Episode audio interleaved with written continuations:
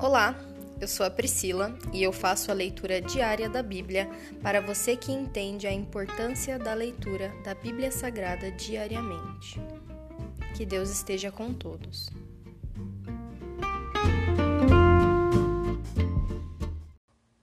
Ouça agora o capítulo 21 de 2 Crônica. Georão reina em Judá. Quando Josafá morreu, foi sepultado com seus antepassados na cidade de Davi. Seu filho Jeorão foi seu sucessor. Os irmãos de Jeorão, os outros filhos de Josafá foram Azarias, Jeiel, Zacarias, Micael e Cefatias. Todos foram filhos de Josafá, rei de Judá. Seu pai tinha dado a cada um deles presentes caros de prata, ouro e objetos de valor, e também algumas das cidades fortificadas de Judá. Contudo, nomeou Georão para ser seu sucessor, pois era o filho mais velho. Quando Georão havia se estabelecido firmemente no reino de seu pai, matou todos os seus irmãos e outros líderes de Judá. Georão tinha trinta e dois anos quando começou a reinar, e reinou em Jerusalém por oito anos. Seguiu o exemplo dos reis de Israel, e foi tão perverso quanto a família do rei Acabe, pois se casou com uma das filhas de Acabe. Georão fez o que era mal aos olhos do Senhor. Mas o Senhor não quis destruir a dinastia de Davi, pois havia feito uma aliança com Davi e prometido que seus descendentes continuariam a brilhar como uma lâmpada para sempre. Durante o reinado de Jeorão, os Edomitas se rebelaram contra Judá e proclamaram seu próprio rei. Então, Jeorão saiu com todo o seu exército e todos os seus carros de guerra. Os Edomitas cercaram o rei e os comandantes de seus carros mas ele saiu à noite e os atacou. Ainda assim, até hoje Edom é independente de Judá. A cidade de Líbina também se rebelou nessa ocasião. Tudo isso aconteceu porque Jeorão havia abandonado o Senhor, o Deus de seus antepassados.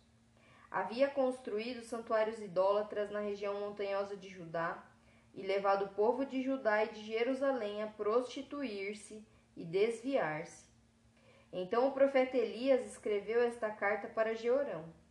Assim diz o Senhor, o Deus de seu antepassado Davi: Você não seguiu o exemplo de seu pai Josafá, nem de seu avô Asa, rei de Judá. Em vez disso, tem sido tão perverso quanto os reis de Israel, e tem levado o povo de Jerusalém e de Judá a prostituir-se, como fez o rei Acabe em Israel e chegou a matar seus próprios irmãos, homens melhores que você. Por isso, agora o Senhor está prestes a castigar você, seu povo, seus filhos, suas esposas e tudo que lhe pertence com uma terrível praga. Você sofrerá de uma séria doença intestinal que se agravará a cada dia até que seu in, seus intestinos saiam do corpo. Então o Senhor instigou os filisteus e os árabes que moravam perto dos etíopes a atacarem Jeorão. Eles marcharam contra Judá, romperam suas defesas e levaram tudo o que era de valor do palácio real, e também os filhos e as esposas do rei. Somente Acasias, seu filho mais novo, foi poupado.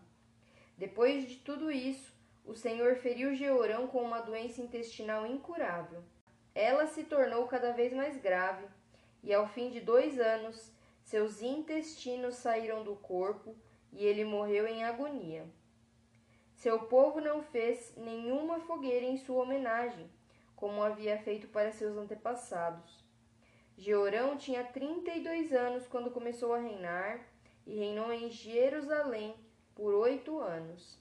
Ninguém lamentou sua morte. Ele foi sepultado na cidade de Davi, mas não no cemitério dos reis. Se encerra aqui o capítulo 21 de 2 Crônicas. Graças nós te damos, Senhor, pela tua viva e eficaz palavra. Guarda os nossos corações, Senhor, para que a arrogância, a vaidade e a ganância não tomem conta, Senhor. Que a inveja também não tenha lugar.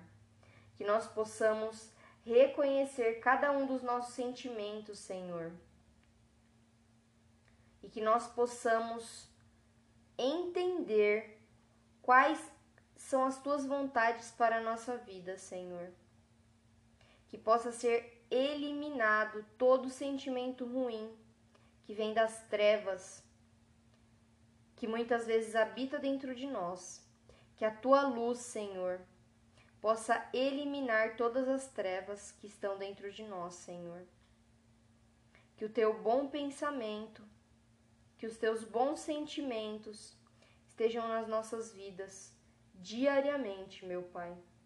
Nós te chamamos para que o Senhor faça morada dentro dos nossos corações. Essa é a minha oração hoje. Em nome de Jesus, amém.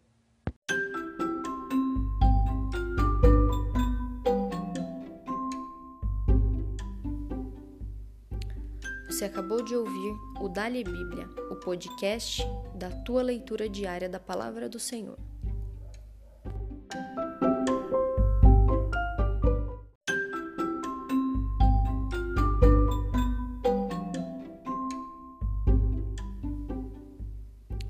Você acabou de ouvir o Dali Bíblia, o podcast da tua leitura diária da palavra do Senhor.